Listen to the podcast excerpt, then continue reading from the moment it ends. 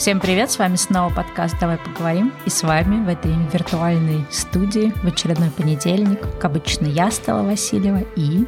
Я, Аня Марчук, всем привет.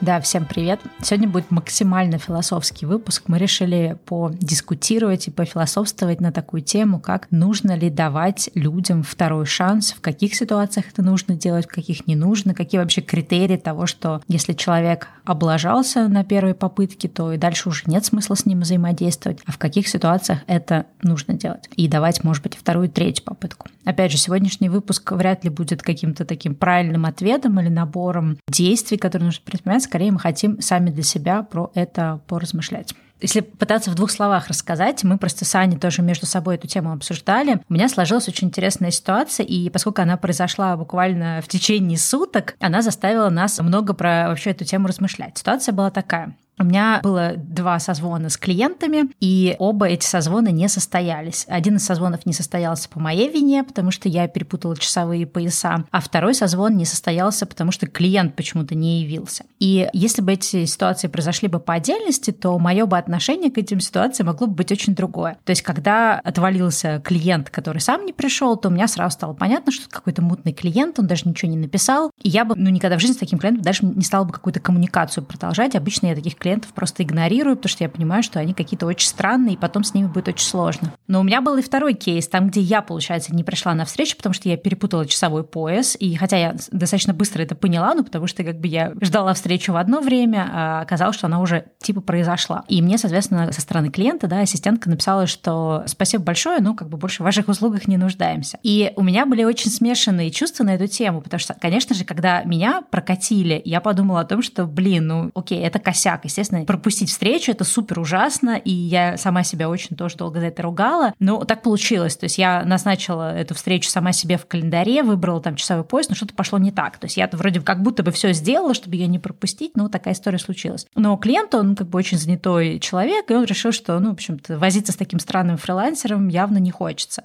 И я и клиента в этом смысле понимала очень хорошо, потому что я сама тоже не люблю фрилансеров, которые нечеткие по времени и так далее. Но при этом со своей стороны понимала, что это как-то глупо, я же классная, почему мне не дают второй шанс? Ну вот просто такой вот косяк, скорее всего, в таких ситуациях в нашей жизни бы не повторилось. Ну и третье уже тоже было размышление, думаю, какой же, получается, мы делаем вывод вообще про всякие вещи в этом мире, да, если мы судим по первому поступку, ну на самом деле всякое может произойти, это совсем не факт, что человека классифицирует. Ну и вот поскольку у меня была самой ситуация, когда ко мне не пришел клиент на встречу, я понимала, что у меня тоже были очень такие подогретые эмоции на тему того, что если этот клиент не в состоянии прийти на встречу и вообще как бы пропадает куда-то, то и неизвестно, как вообще будет дальше с оплатой от этого клиента. Поэтому это довольно-таки интересная тема про то, нужно, не нужно давать второй шанс, как мы сами, вот, потому что Аня меня тоже как раз спросила, говорит, а как бы ты сама поступила? Я говорю, вот в том-то и дело из-за того, что у меня теперь два этих события произошли, вот реально они произошли просто практически в одни сутки, я очень призадумывалась о том, что когда я размышляю про других людей, мне сложно им давать второй шанс, но когда я думаю про себя, то мы всегда находим оправдание, почему нам нужно дать второй шанс, поэтому подумали, что это очень интересная и важная тема.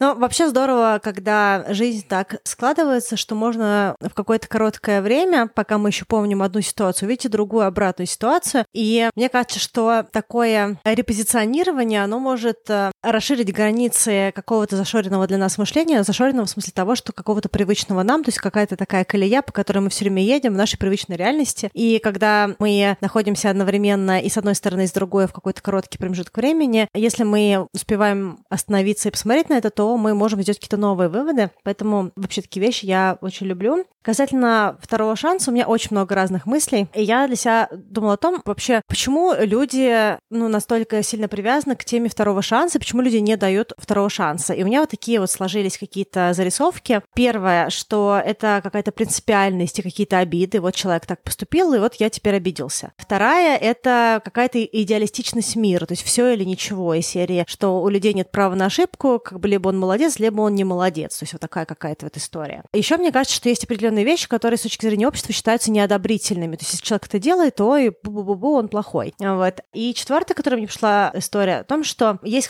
какая-то гипотеза, такое быстрое мышление, что по какому-то одному событию можно описать человека. И что нам кажется, что вот поставлю диагноз по фотографии, да, то есть человек что-то одно сделал, и мы решили, что вот это вот событие, оно его полностью определяет в его дальнейшей жизни. Вот. И мне кажется, что это те причины, почему вообще люди часто не дают второго шанса, У меня много разных мыслей, почему нужно давать шанс, почему не нужно давать шанс. Вообще какие-то еще мысли есть. Я не знаю, успею сегодня поделиться своими какими-то зарисовками на тему. Но первое, что мне кажется, что есть какие-то закатанные вещи, почему идея там давать кому-то шанс или нет, хотя мне кажется, даже сама постановка вопроса, давать ли второй шанс, у меня есть какая-то такая вот имперская амбиция, что как будто бы вот как бы есть мы, и мы вот раздаем талоны второго шанса. Я тебе дал талон, а тебе не дал талон, а вот тебе дал талон, а тебе не дал талон, да, то есть она как бы немножечко уже эту ситуацию делает не равноправные серии. Но мне кажется, что вот идея второго шанса, она каким-то таким моделям строится.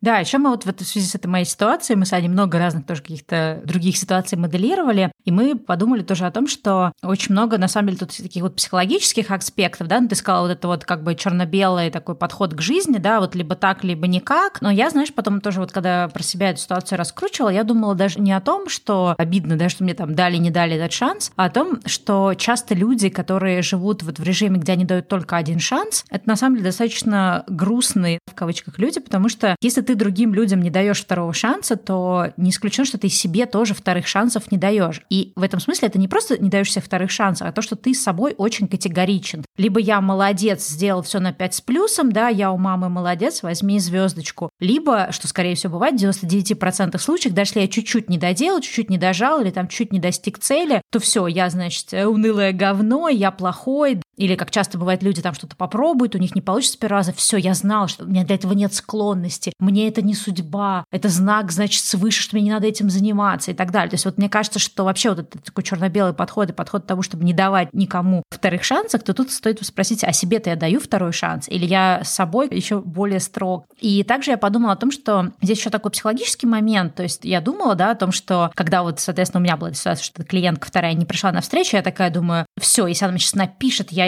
даже не буду отвечать на ее почту. И я понимаю, что здесь тоже немножко очень такой, ну, около психологической аспекта, очень много такой детской обиды, то есть меня обидели тем, что ко мне не пришли, от меня отказались. Ну, то есть у каждого человека, да, свои какие-то звоночки в этот момент возникают, то есть мы это принимаем на свой счет, то есть мы не думаем о том, что у человека могла сложиться какая-то объективная ситуация, может быть, он там не разобрался, как пользоваться этим сервисом, может, в этот день он забыл дома телефон и не смог подключиться, ну, короче, куча каких-то, может быть, причин, но мы чаще всего, скорее всего, воспринимаем это на свой счет, то есть как будто бы от нас отказались, и нам хочется человека наказать, что... Ну, такое в отношениях, знаешь, часто бывает, что если я тебе не нужна, тогда ты мне тоже не нужен. То есть вот это вот какая-то, знаешь, такая, даже не то, что капризность, но какая-то вот эта принципиальность, да, что вот я принципиально никому никогда не даю вторые шансы. Это тоже какая-то история про то, что я будто, как будто бы хочу кого-то наказать. Но является ли это наказанием всегда? Потому что, возможно, ты накажешь сам себя, отказавшись от общения с каким-то интересным человеком или отказавшись от какого-то интересного контакта или какой-то возможности или чего-то еще.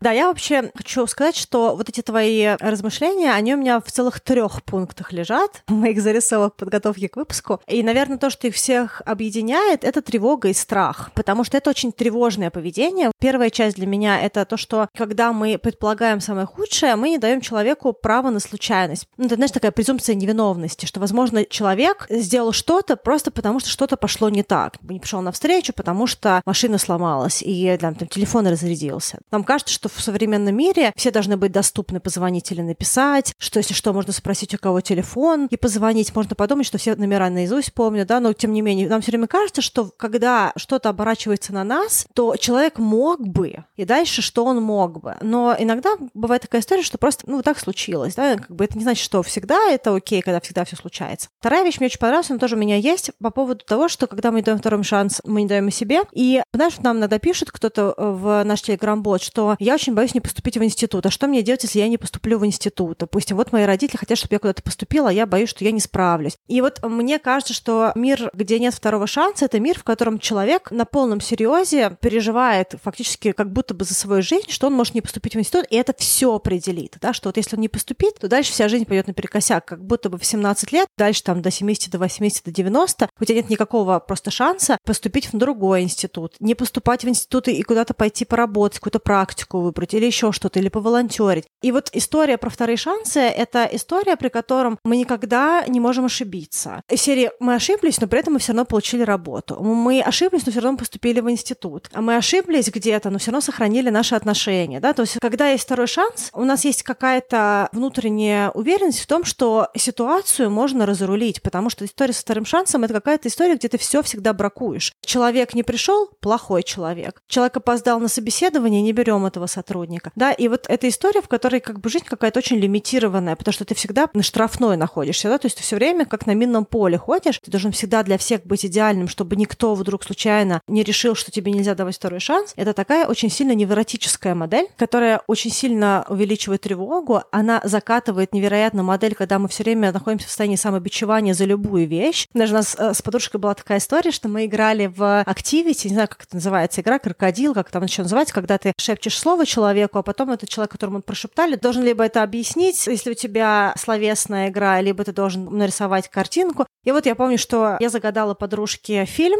и она не смогла его показать. И спустя две недели мы с ней что-то обсуждали, и она такая, блин, какая я вообще дура, что я не смогла показать этот фильм. Я сейчас вот вспоминаю про это и думаю, боже мой, ну это же такая фигня. Как я не могла показать название такого фильма? И вот это как раз история про то, что нам кажется, что какое-то одно событие, оно нас бракует перед кем-то, что мы какую-то вещь не сделали, и это вот что-то значило. И мне кажется, что вообще мир, в котором мы не даем вторых шансов людям, и себе в том числе не даем вторых шансов, это история про то, что каждый наш промах — это большая потеря. И мы все время должны держать лицо, мы все время не можем быть сами собой, мы не расслаблены, мы очень сильно такие спрессованные, и это очень тяжелое отношение с собой и жизнью.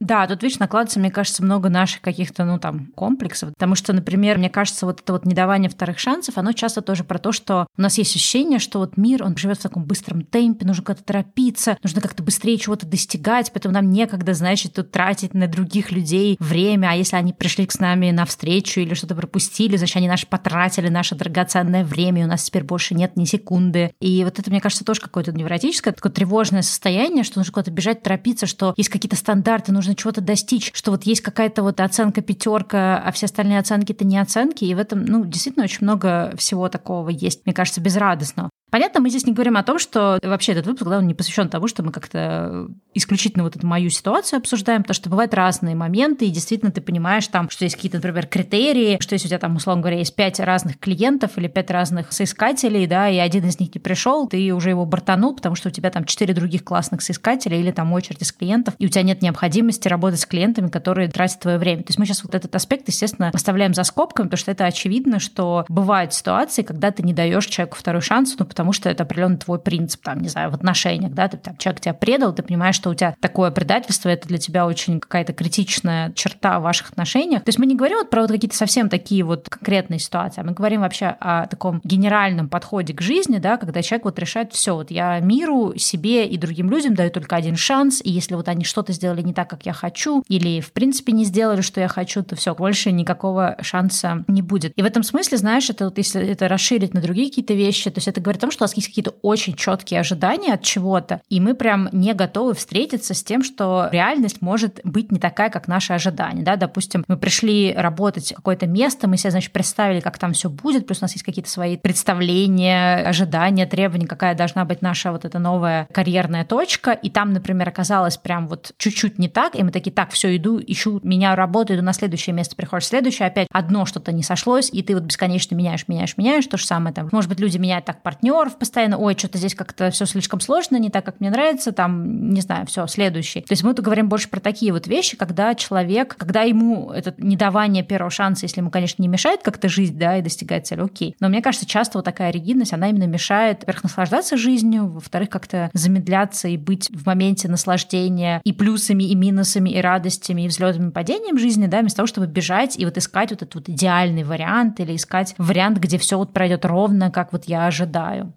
Забавно, что сказала недавание первого шанса, как бы, и мне кажется, что эта оговорка, она на самом деле очень классная, потому что мне кажется, когда люди не дают второго шанса, на самом деле они все время смотрят, где человек оступится. И я еще хотела поговорить по поводу того, что ты сказала, что из принципа. Вообще, мне кажется, что очень часто люди не дают второго шанса из принципа, но за этим принципом не очень понятно, что стоит. К примеру, человек опоздал на 10 минут, допустим, а времени там на встречу там 2, там 3 часа. И эти 10 минут в масштабе встречи, ну, наверное, не прикольно сидеть 10 10 минут одному, но глобально на масштаб проведенного времени не сильно влияет. Ну, окей, 10 минут, ну, можно посмотреть ютубовское видео, посмотреть меню, и в этот момент человек, который там очень сильно обиделся и дальше тратит 40 минут для того, чтобы отчитывать того человека, который опоздал на 10 минут, вообще не очень понятно, ради чего нужно было все это делать. То есть это какой-то принцип, который для человека что-то значит, но на самом деле, если эту историю раскручивать дальше, это просто потому что. Просто потому что мне так не нравится. Поэтому мне так не нравится, и я считаю, что ты не молодец. Это не молодец, поэтому слушайте теперь почему ты не молодец, и как мне вообще эта ситуация не зашла. Но мне кажется, вот такая вот принципиальность ради принципиальности, она очень сильно, ну, некомфортная для нас самих, потому что мы становимся жестче, тревожнее. Я сама за собой иногда замечаю, что у меня какие-то бывают такие вещи, что что-то меня прям задело. Но когда мы там с кем-нибудь созваниваемся и начинаем эту ситуацию обсуждать, я понимаю, что меня это задело, но ситуация не стоила тех эмоций, которые я на нее потратила. И вот мне кажется, что со вторыми шансами очень часто бывает история, что я теперь не буду давать человеку второго шанса, или я буду его браковать из принципа, за которым что-то стоит, но на самом деле за этим не стоит какого-то конструктива. Оно ни на что не повлияло, оно не повлияло на время, оно не повлияло на отношения, то есть оно повлияло именно на такое вот общественное сознание, что в общественном сознании это считается как бы не ок. И вот ты сейчас поступил не ок, поэтому я тебя буду теперь отчитывать, потому что за мной есть какое-то общественное правило, и вот ты сейчас нарушил это общественное правило. Почему? Ну вот потому что общественное правило. В общем, какая-то такая история, какая-то меньше про суть, больше про какие-то именно гайдлайны, принципы, что-то такое регламентированное, но несущественное. Ну, видишь, мне кажется, да, если вот начать копать за вот этим вот нежеланием давать второй шанс, действительно стоит какая-то вот эта обида, и даже не то, что обида, ну, как бы мы можем быть в этой области очень ранимыми, и мы как-то можем воспринять вот то, что там что-то пошло не так, как нам хочется, и что-то не произошло, что мы хотели, можем воспринять как некое такое вот предательство со стороны другого человека, можем почувствовать себя очень ранимыми, ну, то есть мы дальше не можем как-то простить, да, этого человека, дальше жить с этой вот раной, и для меня как-то вот это вот ощущается, что когда мы так принципиально не даем второй шанс, шанс, это как будто мы пытаемся как-то вот эту вот рану загладить, да, или как-то отомстить, или как-то скорректировать, или как-то избежать этой ситуации, или как-то убежать от нее, или еще что-то. То есть мне кажется, здесь вот действительно здорово подумать, а на чем вот зиждется мое правило, да, что я вот жду от людей чего-то, если это не происходит, то никаких гибкости я себе не позволяю.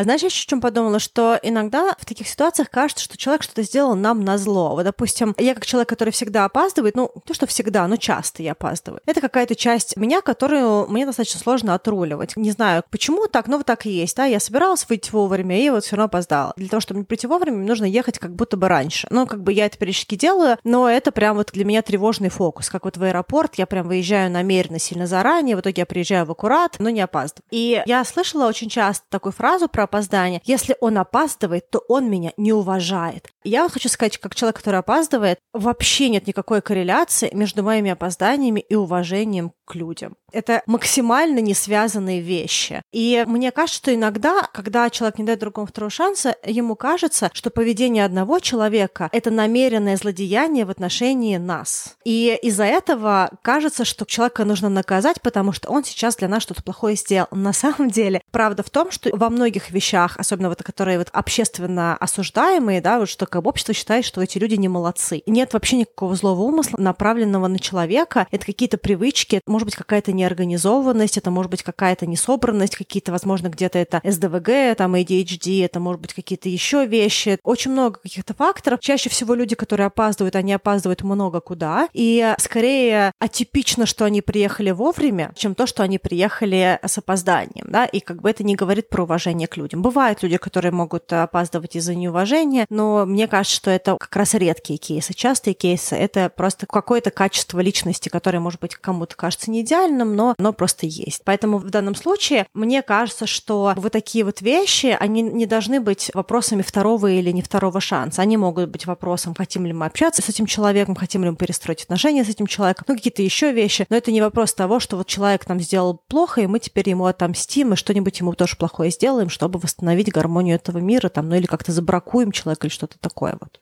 Да, мне кажется, здесь очень важно понимать, что вот в каких-то таких вот ситуациях, когда мы такие, все, мы дали человеку шанс, он не оправдал, он как-то плохо поступил, здесь, конечно, нужно научиться отделять то, что в каких-то ситуациях это вообще не про тебя. И даже это не всегда про человека, да, вот как вот была ситуация, а все-таки к моей вернемся, да, то, что я там перепутала встречу. То есть, действительно, для меня это тоже очень большой урок, да, как я, например, оцениваю людей, с которыми я работаю. То есть я тоже достаточно такая категоричная, думаю, если человек там не прислал, не сделал вовремя, я это все очень прям не люблю, что я сама все стараюсь сделать вовремя, я не люблю, когда люди, которые там со мной работают, что присылают не вовремя. И у меня тоже какая-то появляется буря эмоций в этот момент, но вот сейчас как-то эта ситуация, она позволила мне увидеть, что даже с нормальными, четкими, организованными людьми всякое происходит. То есть в моей ситуации, да, не случилось так, что я забыла про эту встречу, нет. Я за 40 минут до начала встречи я сидела перед компьютером и готова была к ней приступить, открыла, собственно, приложение, в котором мы должны были созваниваться, и увидела, что там пропущенные звонки. Я такая, блин. И это не говорит о том, что я там как-то неответственно отнеслась к работе. Но действительно произошел какой-то глич. То есть я выбрала часовой пояс, все забила в календарь, но почему-то что-то пошло не так у Гугла. Возможно, это связано там с тем, что сейчас вот это летнее время. Ну, в общем, что-то пошло не так, как бы не совсем по моей, то есть отчасти, естественно, по моей вине, но как бы не то, чтобы я там какая-то безответственная. И я тоже про это думала, что когда я оцениваю других людей, я могу думать, что это про меня, что человек, допустим, несерьезно относится ко мне, к моему созвону или к этому процессу, а может быть, действительно у него что-то случилось. То есть здесь как-то надо быть попроще с людьми. Тут уже вопрос, наверное, что, может быть, первый, второй, третий шанс нужно давать, тут уже нужно ли давать пятый, да. Вот это вот прям мысль для меня, что нужно прям очень четко разделять, что это не про тебя. И то же самое даже если тебе кто-то не дал второй шанс, и это тоже не про тебя. То есть, например, вы с кем-то о чем-то договорились, вы там не смогли прийти на встречу или не смогли это выполнить, человек такой, все, я больше не хочу с тобой работать, до свидания. И в этот момент очень легко впасть в такой, ну, особенно если вы страдаете таким внутренним критиком, да, и очень легко впасть в такой синдром самозванца, о боже, все, я какой-то бессмысленный, беспощадный, бестолковый и прочие эпитеты. Я себя очень ругала, ходила, я просто в тот день даже не могла заснуть, потому что я все просыпалась и думала о том, что, блин, как можно было пропустить встречу, причем это был очень такой важный клиент, по крайней мере, мне в тот момент казалось, как можно было профокапить встречу с таким клиентом. То есть я просто сидела и не могла понять, как я, человек, значит, у которого все было записано в календаре, стояли ремайдеры и прочее, прочее, вот я смогла как-то такой косяк допустить. Ну и потерять, соответственно, клиента. То есть как бы, да, такое последствие неприятное. Но здесь тоже важно себе говорить, что это тоже не про тебя. Ну, оказался какой-то человек, у которого супер строгие стандарты работы. Или оказался очень тревожный человек, да, которому стало обидно, что к нему навстречу не пришли, и он решил, что все, он со мной больше работать не хочет.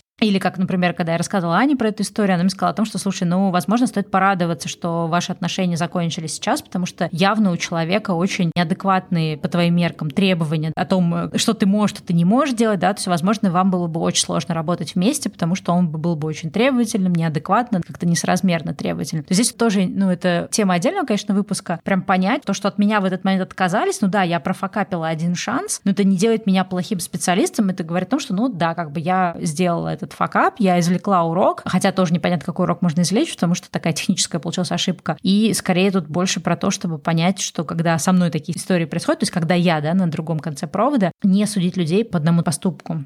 Да, ну видишь, в твоей ситуации мне еще кажется, что вообще мог быть не совпад, потому что вот, когда мы там уже начали раскручивать историю, создалось впечатление, что человеку вообще нравится, чтобы люди все были под контролем, чтобы можно было в любой момент дозвониться, дописаться, и даже вне платформы, чтобы можно было быстро все решить, а ты не любишь работать синхронно, тебе нравится работать асинхронно, чтобы ты могла сделать работу, сдать работу, чтобы не было вот этого постоянного пинга. То есть тут очень много каких-то вещей, как бы, если так уже в детали входить, которые как бы были не совпадом. И иногда, может быть, даже хорошо, что так случилось, что с кем-то не сложилось какого-то диалога. Но глобально я уже говорила о том, что мне кажется, что мыслить по жизни категориями даем мы людям вторые шансы или не даем, в большинстве случаев вообще достаточно нездоровая коммуникация, потому что, во-первых, мы как бы в коммуникации неравнозначные, да, то есть мы себя ставим выше другого человека, считаем вправе кому-то давать шанс, кому-то не давать шанс. Да, то есть именно сама формулировка, она как бы вызывает у меня вопросы. И у меня есть пункты, которые мне кажется, что важно применить, что вторые шансы не даются, я, наверное, в конце скажу. Но глобально, мне кажется, что здорово вообще заменить подход, нужно ли давать второй шанс или не нужно давать второй шанс, на другие вещи. А мне кажется, что истории, они не всегда про второй шанс. Они могут быть, допустим, про вопрос открытого диалога. К примеру, человек, кандидат, опоздал на собеседование. Насколько-то? Но время собеседования еще не закончилось. Перед вами садится кандидат, и вы говорите, давайте с вами вообще поговорим, как, насколько у нас с вами одинаковые ценности. Да? То есть вот как бы сейчас опоздали, мы понимаем, всякое бывает. Вы скорее любите работать в формате свободного графика, но чтобы работа была сделана, вы готовы задерживаться, если вы опаздываете? Да? То есть готовы ли вы выполнять работу со смещенным графиком? Допустим, у нас рабочий день начинается в 9, а вы приезжаете в 9.20. Вы потом готовы будете уйти позже? Как вы ощущаете время? И человек может тоже что-то сказать, допустим. Я вообще люблю работать по часам, у меня там весь день расписан, потом у меня там дети, муж, там готовка, ужин, все что угодно, или спорт, театр. Я обычно приезжаю за 15 минут до начала рабочего дня, просто вот сейчас так вот получилось, что, не знаю, машина подвела, колесо сдуло, я там пытался остановиться на дороге, чтобы подкачать. Ну, не знаю, разные бывают ситуации. И такие открытые диалоги позволят лучше узнать ценностный ориентир человека, да, допустим, если бы меня бы спросили на собеседовании, я бы сказала, что я скорее более гибкая к времени прихода, но я свою работу сделаю. Если нужно, я задержусь, я не буду там каждые 5-10 минут билить, выставлять счет за каждую экстра работу, но я свою работу выполню. Но я не люблю вот такого офицерского подхода, чтобы вот все как бы в линейку стояли там в 8 или в 9 утра. Для меня мне комфортнее, чтобы я работала по объему работы. Мне кажется, что ситуации, с которыми люди сталкиваются, это ситуации для диалога, для открытого, а не ситуации для того, чтобы кого-то браковать. И когда мы этот диалог открываем, мы вообще лучше можем понять как бы ценности человека, насколько мы совпадаем или не совпадаем, потому что может быть абсолютно не совпад. Если вы руководитель, которому нравится, чтобы люди в 8 утра все сидели на работе, и вы окей с тем, что в 5 ваш сотрудник переобувается в сторону дома, то вам, наверное, может не подойти человек, который готов работать за объем работы, но готов приходить позже. И вас каждый раз это будет триггерить. Тогда вообще нет смысла быть в этом диалоге. Вы просто друг друга изведете, и все равно потом нужно будет обсуждать увольнение, переводы или какие-то другие сложности, там писать какие-то эти объяснительные записки. То есть это все как бы может привести к гораздо худшим сценариям, ну, либо просто кто-то будет бесконечно недоволен, скорее всего, вы, если для вас это очень важно. Поэтому мне кажется, что диалог может быть важнее, чем вот это вот осуждение или какие-то ярлыки.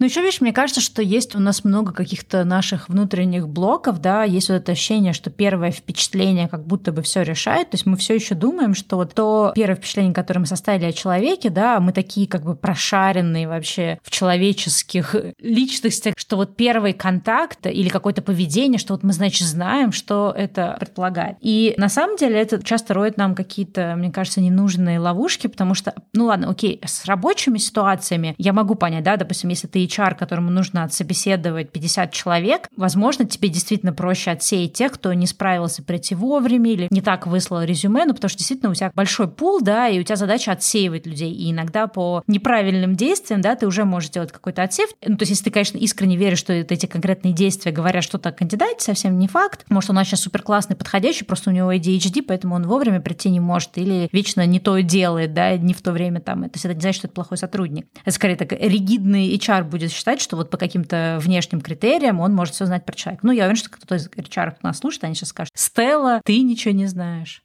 Знаешь, иногда просто нужно хоть какие-то критерии вести, когда тебе приходит тысяча резюме в день, ты допускаешь, что у тебя может быть какая-то погрешность. Я про это и сказала, да, что когда у тебя есть пул, и тебе нужно отобрать, то любые вот такие вот формальные критерии, они работают. Но если ты используешь эти формальные критерии, потому что ты уверен, что с помощью них ты можешь действительно выбрать лучшего кандидата, то это, ну, достаточно какая-то большая ошибка. По крайней мере, сейчас, мне кажется, мы сильно продвинули в сторону того, что люди очень разные, даже какие-то такие вот формальные критерии. Знаешь, вот раньше, я помню, когда еще собеседовалась тоже какие-то корпоративные истории, очень любили вот эти вот групповые отборы, значит, когда ты нагнал кучу каких-то студентов, сделал им какое-то количество кейсов, и, значит, смотришь, кто из них наиболее активно себя проявляет, знаешь, какие-то свои лидерские качества демонстрирует и прочее. На самом деле нужно быть очень хорошим психологом, чтобы что-то из этих штук понять, потому что активные студенты — это просто экстраверты, а неактивные студенты — это интроверты, социофобы. Это абсолютно не делает их плохими сотрудниками. Возможно, они хорошие аналитики, стратеги, возможно, они хорошие соло-работники. Ну, то есть всякие формальные критерии, они хороши для определения среднестатистического человека, но какие-то вот такие вот, то, что люди, которые находятся на полюсах, они все время выпадают. А иногда это могут быть очень классные, талантливые люди. Ну, вопрос в том, ищешь ты роботов или талантливых людей. Но я вообще хотела про другое сказать. Я хотела сказать про то, что вот мы часто думаем, что по каким-то формальным признакам мы можем понять все про человека. И вообще, ну, наверное, нам важно, да, мы же как-то должны людей в какую-то систему свою ценности загонять. Поэтому часто мы обращаем внимание на формальные признаки. И здесь вот очень важно искать какой-то здоровый баланс между тем, что какие-то формальные признаки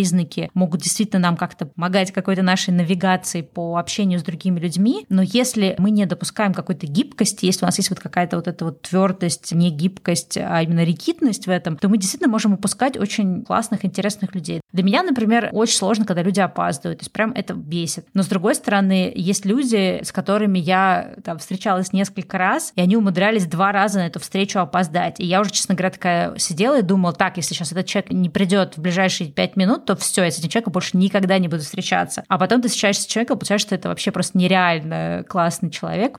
Продолжая свою гипотезу о том, что вместо второго шанса нужно что-то менять, я введу еще один критерий. Мне кажется, что когда что-то идет не по нашему сценарию, это также вопрос изменения условий. Допустим, такой пример. У вас есть ребенок, у которого есть 40 минут экранного времени в день. Он просыпается, включает свой телефон, в итоге он выбирает все свое время, толком не позавтракал, плохо собирается в школу, и в итоге опаздывает в школу, и это какой-то просто бесконечный бардак. И вы злитесь, и он злится, и телефон его у него отбираете, и вы его наказываете, он рыдает, говорит, что вы худшие родители на свете, и все это истерика, типа больше телефон не получишь, я тебе теперь больше не доверяю, какие-то большие слова, которые супер вообще вводят ребенка в невероятную фрустрацию и отвержение. Но вместо того, чтобы тут давать или не давать второй шанс ребенку, возможно, можно что-то перепрошить. К примеру, можно сказать, окей, у тебя есть 40 минут экранного времени, ты можешь их выбрать утром, когда у тебя все готово так, что у тебя рюкзак собран, ты поел чистый, готовый, одетый. Вот, пожалуйста, можешь сесть на диван, играть в телефон до времени выхода в школу, к примеру. И э, это диалог с ребенком, при котором у него нет истории, что ему не дали второго шанса, либо сказали еще один раз там, и все, да, какие-то вот такие вот вещи. А вы просто поняли, окей, ребенок залипает в экране. Он, скорее всего, будет всегда опаздывать в школу. Нет смысла ему давать телефон, когда он не собран. Либо вообще взять и перенести это экранное время на вечернее время после ужина, когда уроки сделаны, ребенок поел, это время отдыха уже такое вот, если вам кажется, что это окей, не влияет на потом плохой сон ребенка, после ужина он сидит и выбирает эти свои условные 40 минут времени. То есть это не история про то, что ребенка нужно наказать, а это история про то, что вы понимаете, что модель не сработала, и нужно внедрять какие-то изменения в эту модель. И в такой ситуации вы спокойнее, другой человек спокойнее, и глобально у вас больше шансов о чем-то договориться, то есть куда-то прийти как бы в этой истории, потому что ну, даже вот эта вот история с ребенком, наказание не приведет к той цели, которую вы хотели достичь. Ну и, наверное, завершая как бы историю про то, что можно еще делать, кроме, допустим, как давать или не давать людям второй шанс, мне кажется, что иногда какие-то вещи могут быть вопросом нашего поведения, и мы можем за что-то, допустим, кого-то стращать, и нам кажется, что это проблема в человеке, но это может быть проблема в нашем поведении тоже. И я попробую снова привести пример из детско-родительских отношений. Есть такая статистика, что дети, которые врут, часть детей, которые сильно врут, это те дети, которые чувствуют свою небезопасность. Допустим, если родитель их ругает за каждое малейшее там какое-то событие, то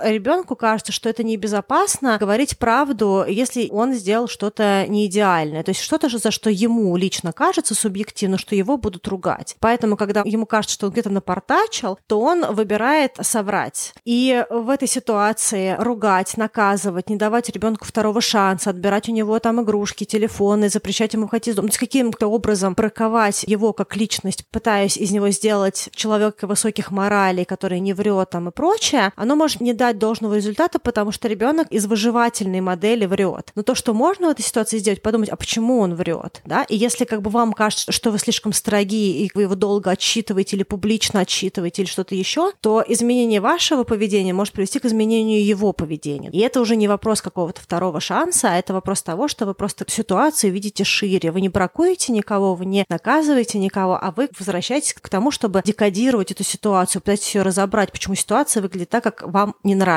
да, условно говоря. И вот это может быть тоже каким-то более, мне кажется, конструктивным подходом к каким-то таким ситуациям.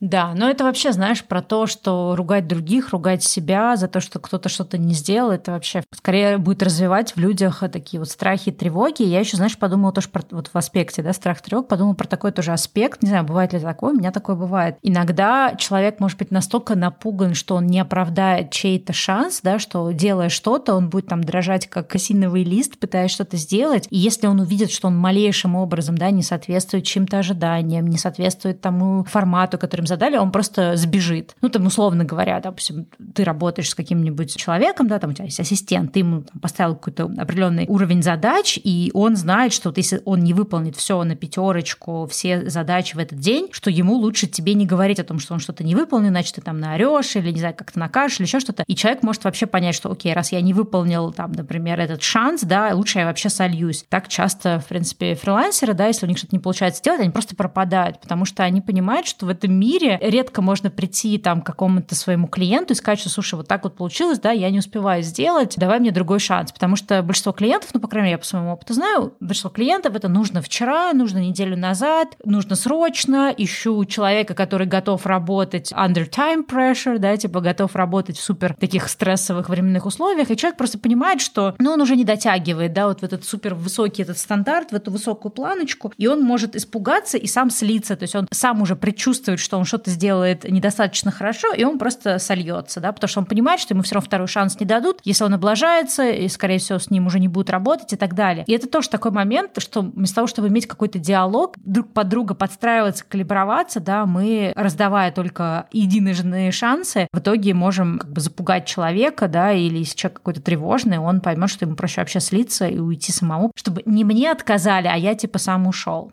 Да, вот это, мне кажется, ужасная история, и мне кажется, что это как раз немножечко нездоровое бизнес-поведение. Ну, честно говоря, что я, как человек, который фрилансил, я говорила, если я не успевала, да, и мне кажется, что когда люди вот так себя ведут, вот тут очень много вопросов, честно говоря, когда люди исчезают. Из моей практики, каждый раз, когда я говорила кому-то, что мне нужно больше времени, это всегда было нормально. Ну, как бы я ставила еще вопрос так, что я говорила, что окей, скажи, пожалуйста, если экстра время, или это прям вот нужно? Если нужно, то я тогда найду способ прям ужаться и сделать, но если у тебя тебя есть там время, как бы я могу сдать позже, то я бы взяла бы это экстра время. И большинство людей, с которыми я работала, для них не было принципиально получить именно в этот момент времени. И, возможно, это было из-за того, что, в принципе, они понимали, если что, я готова буду сдать, да, то есть я говорила, что я, если что, принесу вовремя, но если есть возможность, я бы хотела бы больше времени, и часто объясняла, почему мне нужно больше времени. Чаще всего это было связано не с их проектами, а с тем, что у меня, допустим, параллельно происходило, и там, не знаю, у меня были какие-нибудь ночные съемки, и я понимала, что у меня 4 дня подряд ночные съемки. Если, конечно, нужно, то я, значит, просто возьму и да, где-то ужмусь во сне, но сделаю, ну, условно говоря, да, чтобы выполнить обязательства. Но если вдруг есть возможность экстра неделю взять и сделать, к примеру, через неделю, то я бы лучше бы взяла бы через неделю. Вот, и мне кажется, что когда ты upfront говоришь, то есть как бы вперед, не когда ты уже все просрочила, такой, о, прогорело, извините. А когда ты говоришь заранее, мне кажется, что люди более склонны пойти тебе навстречу. Бывают какие-то ситуации, когда действительно там уже горящие сам по себе проекты, там уже, там, не знаю, к празднику нужно, то есть когда там есть какая-то причина, почему это нужно в какой-то момент времени. Но чаще открытый диалог заранее, он располагает людей к тому, чтобы скорректировать тайминги, потому что дедлайны часто условные, и если хорошие отношения выстроены, то гораздо больше ценится человек, который заранее сказал, что ему нужно больше времени, чем человек, который просто пропал. Ну, как бы это так, вот если как бы всегда какой-то вклеить историю такую как бы стороннюю немножечко. Ну, знаешь, как бы я с тобой согласна, это абсолютно всегда более выигрышно, когда человек хотя бы предупреждает заранее, что он не успевает, но бывает по-всякому. Чаще всего люди все таки присылают там что-то с опозданием, потому что им кажется, что лучше, ну, как-то надежнее что-то прислать с опозданием, ну, уже прям прислать, нежели предупредить, хотя это вообще-то совсем не так. Если вы фрилансер, запомните это. Но я понимаю, почему так люди делают, потому что, ну, действительно, есть это ощущение, что лучше хоть что-то принести, но с опозданием, потому что, опять же, мы все, как бы, видимо, выросли в какой-то такой вот парадигме, что тебя наругают, что вот совсем не сделать нельзя. И вот мне кажется, в принципе, если человек вот очень боится того, что ему могут не дать второй шанс, что совершать ошибку это неправильно, особенно если это подкрепляется. Вот как вот у меня, да, была с этой историей с этим клиентом, который просто решил, что все, он мной больше не хочет работать из-за того, что я типа вот так вот поступила. Ну хорошо, что я человек, у которого довольно-таки большой опыт и фрилансе, работы с разными людьми, и я не, как бы не гонюсь за клиентами, я скорее чаще отказываю людям. То есть у меня есть свои какие-то критерии. Но если человек, например, новичок, да, или ему прям очень нужна работа, или еще что-то, у него вот эти все вещи, они будут подкреплять то, что, о боже, я облажался, в следующий раз нужно все прям вот ни в коем случае не облажаться. И как раз наоборот, страх облажаться может заставлять человека делать какие-то необдуманные вещи, потому что ему кажется, что если я сейчас скажу, что у меня не готово, или что я там что-то перепутал, меня заругают. Лучше я сейчас попытаюсь как-то, знаешь, вот это кручу, верчу, обмануть хочу. И вот люди иногда, мне кажется, из-за этого делают какие-то странные вещи, потому что им кажется, что они сейчас покрутят, повертят, как будто это не будет выглядеть, что они облажались, потому что облажаться нельзя. За это накажут, обругают, второй шанс не дают. Поэтому, когда вы взаимодействуете с людьми, давая им второй шанс, но при этом как бы четко, да, коммуницируя, в чем была проблема, что было хорошо, что плохо, вы все-таки им показываете, что не страшно облажаться, да, но все-таки есть какие-то, в общем-то, рамки, есть какие-то ваши ожидания, окей, вы допускаете, что в этот раз не получилось, но вы еще раз четко коммуницируете, знаешь, в следующий раз мне важно, чтобы это было сделано вовремя, если это не будет вовремя, или если там что-то, то-то, то-то не будет, то, наверное, я не смогу продолжить с тобой работать. Конечно, мир был бы, мне кажется, гораздо более спокойным и нетревожным, если бы люди, давая второй шанс, все-таки коммуницировали. А часто бывает, что мы ничего никому не коммуницируем. Ну, то есть, если, например, мы понимаем, что нам прям важно, что все было вовремя, что мы сами, у нас самих там все там тайминги летят, то тоже надо коммуницировать, то тоже надо говорить, что все, как бы, да, если вот это вот не будет сделано вот так-то, так-то на пятерочку, то все, мы с тобой дальше разойдемся. Ну, то есть, мне кажется, что мы часто же не знаем, да, что ожидать от другого человека, и наши какие-то тоже внутренние страхи, страх того, что нам не дадут второй шанс, тоже могут нас как-то загонять не в те состояния.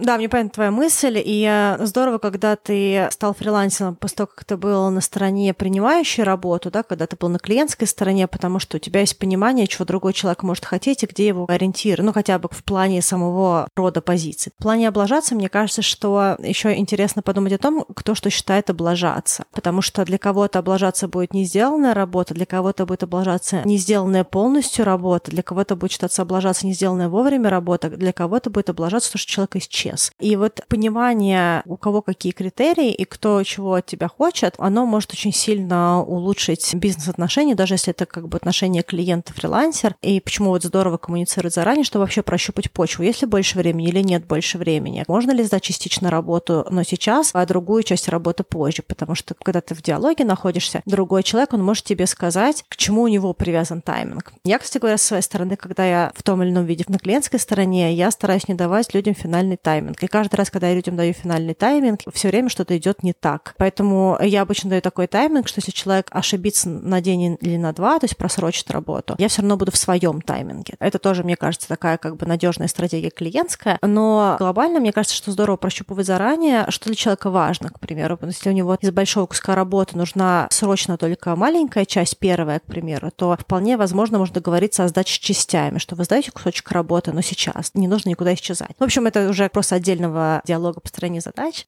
Я вообще думаю, что здесь все очень по-разному. И, в принципе, знаешь, вопрос даже, мне кажется, не в том, нужно давать второй, третий или, или только первый шанс. Вопрос еще тоже в очень четких коммуникациях все-таки. То есть, если мы понимаем, что у нас очень жесткие требования или у нас какие-то очень конкретные критерии какой-то ситуации, то часто бывает, что мы просто это не проговорили, да, на самом начале, а потом сами же и расстроились. То есть, мне кажется, что если мы такой человек, что мы вот даем только один шанс, может быть, в том числе в силу какой-то своей загруженности, да, то есть вот конкретный клиент, я могу его понять, он выделил полчаса времени, времени, я, получается, его прокатила с этим, и он просто понимает, что он настолько загружен, что у него нет времени сидеть дальше со мной, изучать вообще, подхожу я, не подхожу и так далее. И это тоже ок. То есть здесь как бы вот история того, что это нормальный подход, если ты понимаешь, что ты очень занят, и у тебя такой, то, что называется high-pace environment. Но эти все вещи нужно просто заранее, точнее, не в этой ситуации это нужно коммуницировать, но вообще, будучи таким клиентом, то нужно прям очень четко на старте вообще проекта говорить о том, что у меня очень много проектов, мало времени, у меня есть очень высокие требования к тому, что я могу в любой момент там дописаться, дозвониться до человека. То есть и вот э, я думаю, что выбесило не только то, что я пропустила эту встречу, а то, что были пропущенные звонки, а то, что я не, не подхватила трубку, да, в любой момент. Единственное, это просто, мне кажется, такие вещи, ну, то есть я, опять же, не про этого клиента, да, а про вот меня, да, если я понимаю, что я очень требовательна к своим соискателям, то нужно прям вот эту требовательность на первых этапах прям четко фиксировать, что я супер требовательная, ни одной ошибки, ни одного помарка, все четко, в минуту до минуты. То есть, чтобы сразу человек тоже на том конце провода мог понимать, а стоит ли ему связаться с этим. То есть если мне бы сказали, что от меня требуется, что я должна в любой момент хватать трубку и отвечать на любой звонок, то я как фрилансер, я не для этого работаю фрилансером, да, чтобы постоянно быть на standby. То есть если бы я хотела быть на standby, я пошла бы работать в офис. И мы бы сразу бы на первом этапе бы просто поняли, да, что мы не как great match, да, что мы просто не подходим друг к другу. И также, мне кажется, в других там в отношениях каких-то еще что-то. То есть это вопрос как бы вот этого второго, третьего шанса начинается с того, а знает ли другой человек, да, что я готов давать только один шанс. И коммуницирую ли я сразу людям, что я такой требовательный, что у меня определенные стандарты и так далее. Ну, что просто люди даже не тратили время, ну и я, собственно, тоже не тратил на это время. Но я, во-первых, хотела сказать, что мы не знаем, что его выбесило. Я хотела бы это подсветить, потому что у нас нет обратной связи. И все остальное только наши домыслы и догадки. Второе, что я хотела сказать, это то, что не все требовательные люди считают, что они требовательные люди. Некоторым людям кажется, что они справедливы и что это базовый стандарт. Ну и третье, частично люди специально используют какие-то определенные критерии как тест. То есть как бы они не дают все вводные, чтобы протестировать. То есть это тоже определенный отбор. Но, again, я, как уже говорила раньше, мне кажется, что если ты ничего не сделала плохого и как-то так сложилась ситуация, и эта ситуация привела к тому, что какие-то отношения не завязались, это, в общем и целом, просто ситуация, которую нужно отпустить, потому что ее нельзя исправить. Как-то отношения сложились, что не получилось контакта, может быть, потому что там какой-то другой кандидат следующим сразу был, он подошел, да, и как бы не было смысла уже дальше смотреть других кандидатов. Ну, у меня такое бывает, по крайней мере, там с монтажом. Первый, как бы, человек, с которым мне понравилось работать, это человек, с которым я останусь работать, да, то есть у меня нет необходимости отсматривать миллион людей, то есть в любой другой работе, если мне кто-то один понравился, я уже готова идти дальше, да, не делать такого большого прям воронку отсматривать. Вот, и, в принципе, у разных людей разный фильтр. Самое главное, чтобы в любой ситуации человек, который считает, что он дает или не дает второй шанс, другого человека не унижал. Да? Не подходит, не подходит. Это окей. Не надо из этого делать события наказания, отвержения, посылания в ад и прочее. Когда, мне кажется, не нужно давать второй шанс, у меня всего три пункта, может быть, какие-то из них есть тоже у тебя. Мне кажется, что наше поведение в конкретных ситуациях не может говорить о том, кто мы как люди в целом но наше поведение может показывать диапазон нашей возможности. Ну, то есть, как, допустим, если я где-то опоздала, это, скорее всего, говорит о том, что я, скорее всего, могу опаздывать. Ну, условно говоря. Это не значит, что я буду опаздывать все время, но это как минимум такой вот mental note, да, то есть такая как бы заметки на полях. Человек опоздал. В принципе, надо посмотреть дальше, как бы есть какие-то еще какие-то вещи. И из-за этого мне кажется, что есть какие-то поведенческие аспекты, которые лично для меня неприемлемы. То есть для меня такой, наверное, очевидный нет на второй шанс. Это если человек проявил физическую агрессию в отношении нас. А эмоциональную агрессию? Эмоциональная агрессия – такой тонкий момент, потому что эмоциональную агрессию, как можно было неправильно считать, можно быть не в правильном моменте, там нужно дальше изучать. Но физическая агрессия – это очень четкий идентификатор, и он показывает диапазон человека. Мне не близка история про то, что можно случайно сорваться и забить человека. Мне кажется, что эта история, она скорее показывает наш диапазон наших поведенческих каких-то реакций. И если произошла какая-то физическая агрессия в отношении нас, это значит, что она может повториться повторится с какой-то вероятностью. И вот лично я никогда не готова быть в ситуации, где я могу это протестировать. Слава богу, я не была в таких коммуникациях, но мне кажется, что вот из всего того, что только может быть, любая физическая агрессия — это сразу нет. И по какой причине у человека это не получилось, есть высокая вероятность, что это получится еще раз, и там дальше вот, наверное, объяснение, что извини, там, ла-ла. Ну, в общем, короче, физическая агрессия нет второму шансу. Ну, лично для меня. Да, физическая агрессия, если мы говорим про отношения, я бы даже сказала, даже, я хотела сказать, эмоциональная тоже для меня, на самом деле, агрессия. Нет второго шанса, но это бывает действительно по-разному. Человек мог просто быть в каком-то странном состоянии. Тут сложно как-то это определить, да, все таки это она, не она. Как раз тут, может быть, и нужно давать второй шанс, да, ну, посмотреть, не приходится ли давать этот шанс каждый день. Физическая агрессия однозначно нет. Для меня еще, наверное, такой вопрос с обманом таким регулярным. У меня были истории, когда я работала с какими-то людьми, и денежный был обман, то есть когда ты нанимаешь человека, и человек такой что-то кручу-верчу, и ты понимаешь, что он что-то где-то себе куда-то каких-то денег дополнительных подзажал или как-то на тебе подзаработал, хотя он мог хотя бы проговорить это. Сейчас не буду вдаваться какие-то детали, но там даже не супер была большая сумма, но для меня это было точно как бы нет второго шанса. То есть если есть какой-то обман, особенно финансовый, да, если мы говорим в работе. И второе, наверное, ну вот какое-то любое вообще какое-то предательство, то есть если человек там, не знаю, ну это же какие-то, как говоришь, там заставить много гадости говорит, это не, тоже непонятно, как это классифицировать, да. Одно дело просто подруги тебя перетирает то, что ты кого-то выбесил, я в этом ничего такого не вижу. То есть, если я выбесила каких-то своих э, двух подруг, которые между собой меня перетерли, сказали, блин, Стелла задолбал там с тем-то и тем-то. Ну, то есть, мне не кажется, что это какая-то да, вещь, которая не дает второго шанса, но если люди, не знаю, какие-то козни устраивают или еще что-то, да, занимаются, ну, не знаю, честно говоря, все это очень сложно классифицировать, да, как это к чему относится, то это, наверное, нет. Ну вот у меня тоже есть похожий пункт, как бы я его для себя определила как то, что человек намеренно манипулирует и действует исключительно в своих интересах, и иногда это бывает и манипуляция, даже какое-то псевдораскаяние, но важно только то, чтобы это были какие-то факты, а не просто домыслы, потому что тревожный мозг, он может всех браковать. Если у нас есть какие-то подтвержденные факты или как бы очень много ситуаций, в которых у нас, может быть, нет подтвержденных фактов, нам на очень некомфортно какое-то количество раз, какая-то нечестная игра, какие-то мутные диалоги, непонятно, что произошло, если как с финансами, то непонятно, как бы непрозрачность, как какая-то финансовая, какие-то нашли финансовую помарку, человек, ой-ой-ой, там потом снова нашли финансовую помарку, ой-ой-ой, как же так получилось, что миллион долларов втекли из моего кармана? Да совсем не знаю, случайно нажал не ту кнопочку. Ну, то есть вот, когда много каких-то оправданий в любой ситуации, когда как-то вот э, нельзя спросить, человек сразу как-то реагирует резко. Для меня это все классификации какого-то мутного поведения, и в определенных рабочих или личных отношениях я, ну, не готова дальше как бы идти. Это не всегда момент какого-то такого от отрезание серии «вот он был шанс», а вот он второй шанс, которого не будет, да, это скорее какого-то вот понимания, что, скорее всего, с этим человеком я не готова буду идти ни в какие отношения, если вдруг предоставится возможность. Неважно, это будут проектные отношения, это будут какие-то личные отношения, где мы друг на друга завязаны, потому что у меня есть какое-то недоверие. Вот. И часто также, мне кажется, вот у людей, которые склонны манипулировать и действовать в своих интересах, у них также никогда нет раскаяния, потому что для них любая ситуация, она ситуация, в которых они готовы сказать тебе все что угодно для того, чтобы выиграть время время. И вот там очень часто какая-то история про то, что подвел, ну, неважно, если я все равно свою выгоду получил, мне не важно, сколько людей полегло на пути к моей выгоде.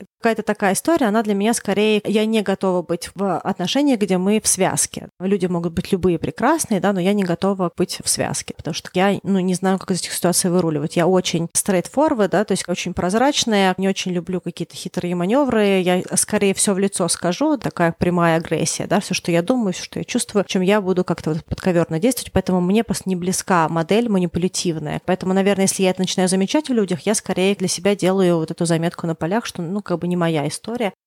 Для меня, да, это всякие какие-то вещи, когда ты понимаешь, что есть какая-то подковерная игра или что там человек что-то не договаривает. Ну, тут, опять же, это не вопрос того, что первая ситуация произошла, и все, сразу до свидания. Скорее, ну, если ты человеком поговорил, объяснил ему, все прокоммуницировал, он продолжает как-то странно себя вести, тогда точно нет. Для меня еще, знаешь, на самом деле, когда не нужно давать второй шанс, когда, например, если ты с кем-то работаешь, да, ты как-то вы проговорили, какие ожидания, и человек прокосячил, ты ему все объяснил, сказал, слушай, нет, мне важно, да, чтобы все это было вовремя, если ты не делаешь делаешь, что тогда заранее предупреждать, то есть какие-то вот эти вещи прокоммуницировал, и человек продолжает, как будто бы и не было этого разговора, то есть такое впечатление, что, знаешь, разговор как-то только для тебя состоялся, то тогда для меня тоже, ну, если человек тебя не слышит, то нет смысла давать второй шанс, то есть человек вообще ничего не меняет. Понятно, что есть какие-то вещи, которые человеку может быть сложно поменять, там даже неважно, в рабочих, может быть, в личных отношениях, да, люди же не могут меняться просто по твоему желанию, но если ты понимаешь, что ты что-то доносишь, доносишь человека, а человек абсолютно продолжает жить в своем старом каком-то ключе, то тогда, наверное, тоже бесполезно продолжать давать шансы.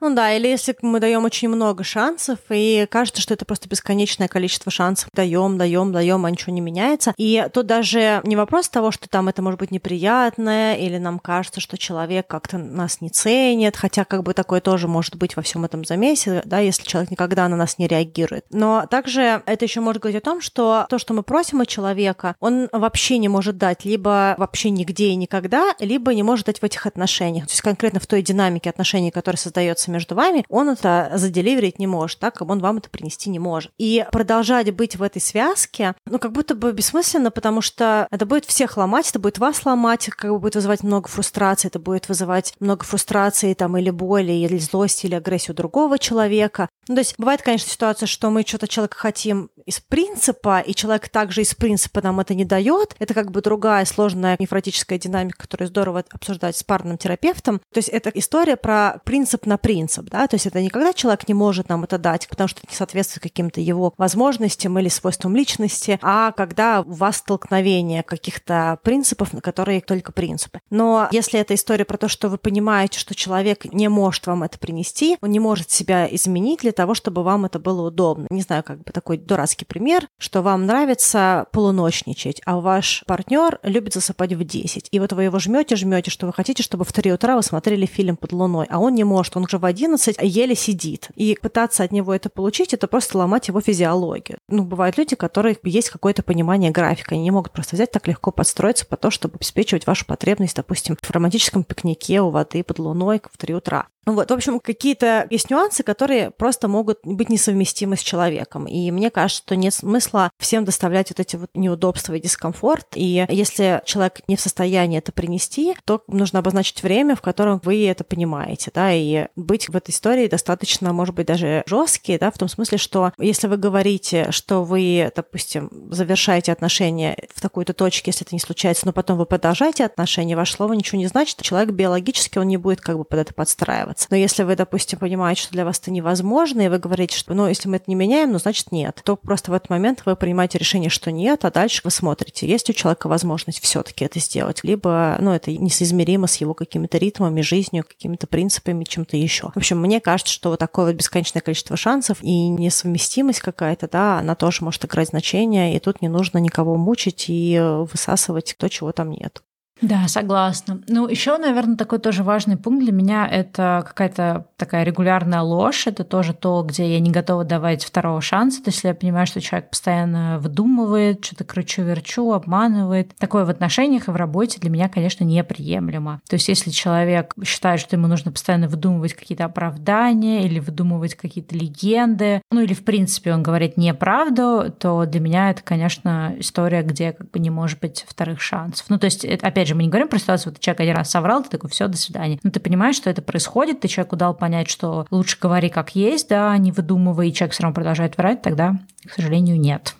В общем, есть какие-то ситуации, в которых вторых шансов нет, но глобально попробуйте подумать о том, как эту ситуацию можно по-другому развернуть. Если, конечно, вы столкнулись с тем, что это не изменяется, да, то может быть, это и не то, что нужно. Ну, в общем, глобально я считаю, что здорово не мыслить категориями вторых шансов, а лучше эту историю распаковывать на какую-то другую коммуникацию, где вы ведете диалог, вы обсуждаете, вы ищете решения. Вообще, мне кажется, отношения, в которых есть открытый диалог, это более здоровые отношения, вне зависимости от того, это рабочие отношения, это личные отношения, дружеские, романтические, потому что это такой формат, он позволяет э, пройти какой-то путь совместный, да, и вообще понять, что с человеком произошло, и иногда можно дать человеку право где-то, ну, ты понимаешь, что человек ошибся, и в какой-то степени даже не важно, почему. Вы просто проговариваете, вы делаете для себя какие-то там выводы, ну, в смысле выводы, допустим, как можно это поменять. Иногда люди шикарные в каких-то вопросах и абсолютно ужасные в других вопросах, да, и мы все, на самом деле, такие люди, что мы в каких-то вещах потрясающие, в каких-то вещах мы проседаем. Ну, здорово видеть человека комплексным, как бы разговаривать с ним и, понимая свойства личности, понимая его особенности, для себя вообще принимать решения. Мы в одном ценностном диапазоне, зоне. У нас общие какие-то моральные принципы, как бы жизненные ценности, какое-то, не знаю, доступное время, доступный другой ресурс, которым мы можем обмениваться. Готовы ли мы говорить, готовы ли мы видеться, как наши взаимоотношения будут развиваться. И э, вот мне кажется, что так гораздо проще найти своих людей и выстроить долгосрочные партнерства, долгосрочные отношения и более гармонично, без того, чтобы друг на другом издеваться, ломать и двигаться дальше.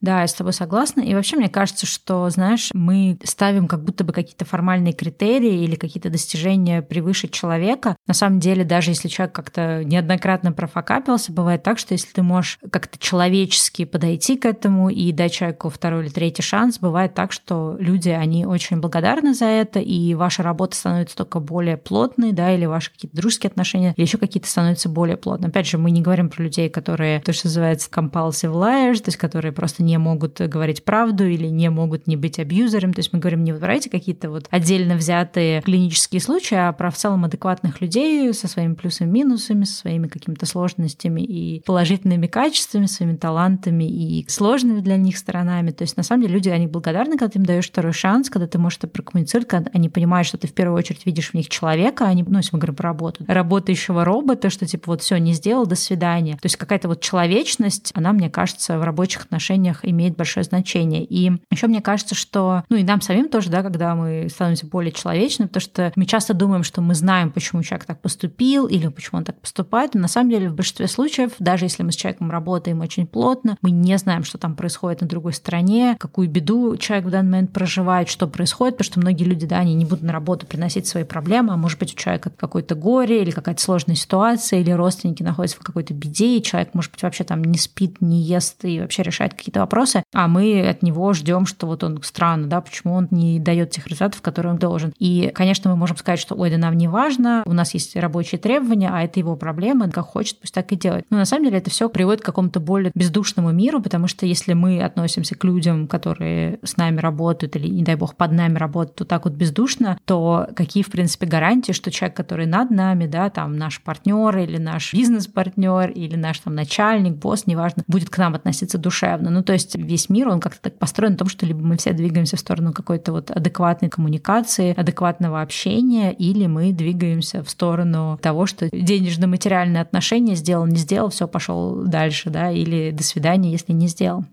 Но и мне кажется, никто не должен умирать или болеть для того, чтобы люди чего-то не выполняли. Бывают разные случаи, никто из нас не идеален, не нужно, чтобы обязательно, чтобы были какие-то магические причины, почему кому-то было позволено плохо делать свою работу. Даже внутри нашего проекта мы миллиард раз переносили, куча сообщений в чате, как что-то я сегодня не в настроении, или у меня просто нет силы, что-то я хочу спать. И это было всегда для нас со Стелла, да, в нашем проекте достаточной причины того, чтобы перенести. То есть как бы никто не должен насильственно садиться в запись, кто хочет хочет, может сесть насильственно в запись, но не требуется какого-то насилия для того, чтобы проект продолжался. Ничего не случится от того, что мы перезапишем в другой момент. Мир не разрушится. И мне кажется, что очень важно помнить о том, что дедлайны условны, критерии условны. Не хотела заканчивать с такой фразы, но все равно все время вот за время, что мы записывали, было такое вот, знаешь, это грибоедовское судьи кто, да, то есть мы все хотим, чтобы нас принимали, чтобы ценили наши какие-то особенности, но оплата за то, чтобы ценили наши какие-то особенности, это то, что мы должны принимать других людей. И в Канаде это проще замечается, потому что люди менее тревожные, я хочу сказать. Иногда даже они такие комфортные, что я себя чувствую иногда даже гнусная и тревожная. Вот. Но мне кажется, что важно помнить о том, что никто не родился идеальным, и я уверена, что очень много людей, которые осуждают других людей, бракуют других людей, на самом деле очень хотят принятия себя другими людьми и говорит, ну могли бы и позвонить, ну могли бы и написать. Или что же они так это подумаешь, ну бывает же всякое с людьми, как же так можно людей не ценить? Есть всегда вот эта вот обратная сторона, и вот забавно, как у нас с тобой этот диалог развился из твоей ситуации, да, и то, что у тебя вот, когда ты столкнулась с ситуацией там зеркальной, да, ты себя почувствовала очень странно, да, потому что, с одной стороны, ты готова была осудить, с другой стороны, тебе было очень неприятно, что тебя осудили. И вот эта история, она вот всегда, мне кажется, хорошо ее помнить, как бы в ситуации со вторыми шансами, или когда нам хочется другого человека запарковать, что обратная сторона, при которой наше какое-то нехорошее качество, может быть, не такое, может быть, вы супер пунктуально, а ваш друг все время опаздывает или ваш там подчиненный. Но я уверена, что у вас есть какое-то супер неприятное для других людей качество, на которое они где-то закрывают глаза и не бракует вас за это ваше какое-то неприятное качество. И принятие заключается в том, что мы принимаем людей с их какими-то неудобными нам качествами, а они принимают нас с неудобными нам качествами. Это не всегда просто, но это хороший ориентир, может быть, для того, чтобы спокойнее относиться к жизни и не осуждать себя и других. Это, кстати, очень забавно, что моя история, она получила продолжение, пока мы с тобой записывали подкаст, мне написал вот этот вот второй клиент, который пропал, что там что-то, в общем, пошло не так, и можем ли мы заново назначить эту встречу. И я вот поняла, что если бы не было бы вот этой зеркальной ситуации, то я бы с предубеждением отнеслась к тому, что кто-то уже и так потратил полчаса моего неоплачиваемого времени и хочет еще раз это сделать. Но понимая, как мне было неприятно, когда мне сказали, ну все, тогда до свидания, я написала совершенно без каких-то, знаешь, еще тоже вот момент желания да, подзадеть, такая, ну хорошо, раз уж вы не справились в прошлый раз, давайте дам еще один шанс. И я абсолютно без какой-то вот, ты знаешь, токсичности, да, я как-то совершенно нормально написала и подумала, что вот я встречусь с этим человеком, пойму уже в моменте, да, хочу я дальше работать, нет, не буду по первому какому-то поступку судить. Вот, и с тем клиентом, который мне сказал, что все, не будем работать, я такая, но если он вернется, я ему скажу, что все, теперь уже я не хочу. И я подумала, что нет, если все-таки он вернется, то я, например, готова, я не буду таким же человеком, как он, я готова буду дать ему второй шанс. Но если он не вернется, то не вернется. Да, но мы знаем, может быть, когда-нибудь в будущем, в каких-то других выпусках истории, как сложились стельные отношения с клиентом, который я написала сейчас. Возможно, у этого будет тоже какое-то продолжение тот клиент, который в итоге меня бортанул, при этом зачем-то он меня добавил в LinkedIn. В общем, люди очень странные существа. Он решил все таки на всякий случай меня, видимо, придержать. Я причем его заакцептила в LinkedIn. Я такая, да, пожалуйста. Я птица не гордая, да. Интересные, сложные отношения. Ну что, на этом мы завершаем историю про вторые шансы. Надеюсь, что, слушая, вы тоже какие-то мысли для себя сформировали. Я надеюсь, что успела сложить с обоими клиентами. Это такая как бы история, которая дала триггер нашему этому выпуску, толчок для этого диалога. Она будет также интересна в других аспектах. Ну, вот. ну и вообще саморефлексия — это прекрасно. Да, присылайте ваши какие-нибудь тоже интересные истории, которые у вас вызвали, может быть, какую-то саморефлексию. Может быть, если будет какое-то такое достаточно интересное количество таких историй, может быть, мы сделаем еще какой-нибудь выпуск. Вообще, мне кажется, интересно разбирать вот такие вот кейсы и смотреть на них с такой очень философской, гуманистической точки зрения. Пишите ваши истории в наш телеграм-бот, мы все читаем и по возможности даже кому-то отвечаем, если у нас есть ресурс. Спасибо вам за ваши сообщения и услышимся с вами в следующей неделе. Пока-пока. Да, всем пока.